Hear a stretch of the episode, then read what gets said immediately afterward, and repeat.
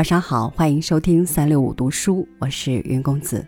今天来和您分享的是李娟的文章《我所能带给你们的事物》，一起来听。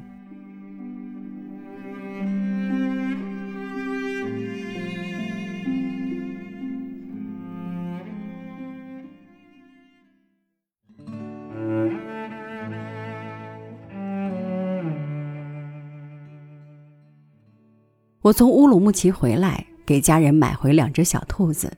卖兔子的人告诉我，这可不是普通兔子，这是袖珍兔，永远也长不大的，吃的又少又乖巧，所以一只非得卖二十块钱不可。结果买回家喂了不到两个月，每只兔子就长到了好几公斤，比一般的家兔还大，贼肥贼肥的，肥得跳都跳不动了，只好爬着走。真是没听说过爬着走的兔子，而且还特能吃，一天到晚三瓣嘴咔嚓咔嚓磨个不停，把我们家越吃越穷，给它什么就吃什么，毫不含糊。到后来居然连肉也吃，兔子还吃肉，真是没听说过兔子还能吃肉。后来果然证实了，兔子是不能吃肉的。他们才吃了一次肉，就给吃死了。还有一次，我从乌鲁木齐回来，带回了两只金丝熊。乌鲁木齐真是一个奇怪的地方。当时我蹲在那个地摊前研究了半天，觉得金丝熊看起来比上次的兔子可靠多了，而且要更便宜一些，才五块钱一只，就买回去了。我妈一看，立刻骂了我一顿：“五块钱啊，这么贵！真是家里还少了耗子吗？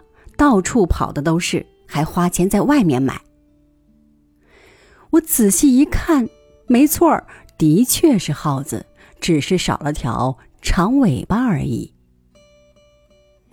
只要我从乌鲁木齐回来，一定会带很多很多东西的。乌鲁木齐那么大，什么东西都有，看到什么都想买，但是买回家的东西大都派不上什么用场。想想看，家里人都需要些什么呢？妈妈曾经明确的告诉过我，家里现在最需要的是一头毛驴，进山驮东西方便。可那个我万万办不到。家里还需要二十到三十公斤马蹄铁和马掌钉。下山的牧民总是急需这个。另外，我叔叔补鞋子，四十码和四十二码的鞋底子也没有了，用来打补丁的碎皮子也不多了。杂货店里的货架上也空空落落的，香烟和电池一个月前就脱销了。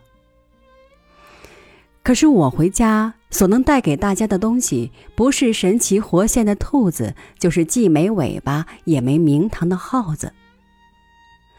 我在乌鲁木齐打工，没赚上什么钱，但即使赚不上钱，我还是愿意在那个城市里待着。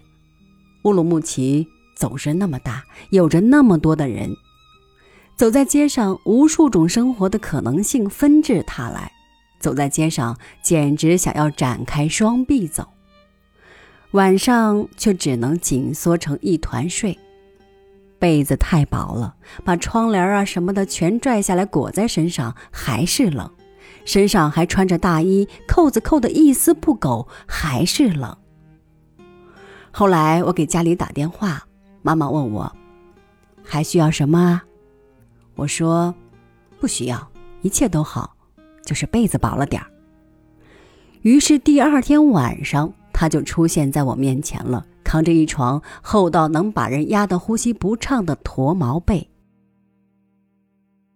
他挂了电话，立刻买来驼毛洗了，烧旺炉子烘干，再用柳条抽打着弹松扯匀，细细缝了纱布，熬了一个通宵才赶制出来，然后又倒了三趟班车，坐了十多个钟头的车赶往乌鲁木齐。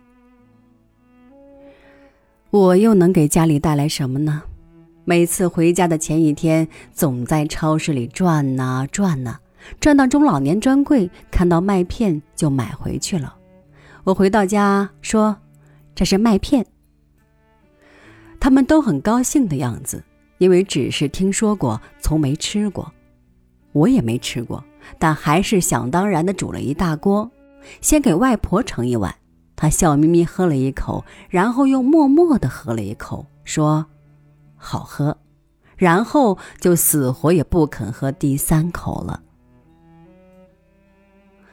我还买过咸烧白，一叠一叠的放在超市的冷柜里，颜色真好看，和童年记忆里的一模一样。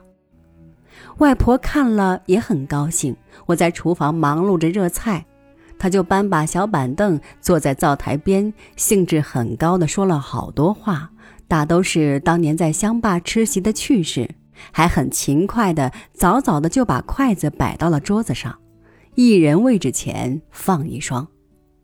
等咸烧白蒸好了，端上来时，他狠狠地夹了一筷子，但是勉强咽下去后，悲从中来。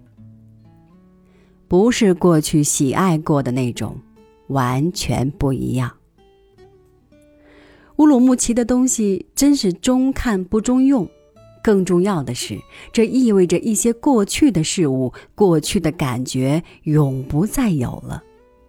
他九十多岁了，再也经不起速度稍快一些的逐一消失。我在超市里转呐转呐，这回又买些什么好呢？最后只好买了一包红糖，但是红糖在哪里没有卖的呀？虽然这种红糖上明确的标明是中老年专用红糖，妈妈、外婆，其实我在欺骗你们。我不在家的日子里，兔子或者没尾巴的小耗子替我陪着我的家人。兔子在房间里慢慢的爬，终于爬到外婆脚下。外婆缓慢的弯下腰去，慢慢的、慢慢的，终于够着了兔子，然后吃力的把它抱起来。她抚摸着兔子倒向背后的柔顺的长耳朵，问他：“吃饱没有？饿不饿？”就像很早很早以前问我吃饱没有、饿不饿一样。天色渐渐暗下来。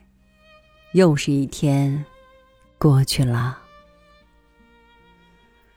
还有小耗子代替我又一年来到深山夏牧场，趴在铁笼子里，背朝着广阔碧绿的草原。晚上，妈妈脱下自己的大衣，把笼子层层包裹起来，但还是怕它冷着，又包了一层毛衣。寒冷的夜里。寂寞的没尾巴小耗子把裹着笼子的衣物死命地扯拽进笼子里，一点一点咬破。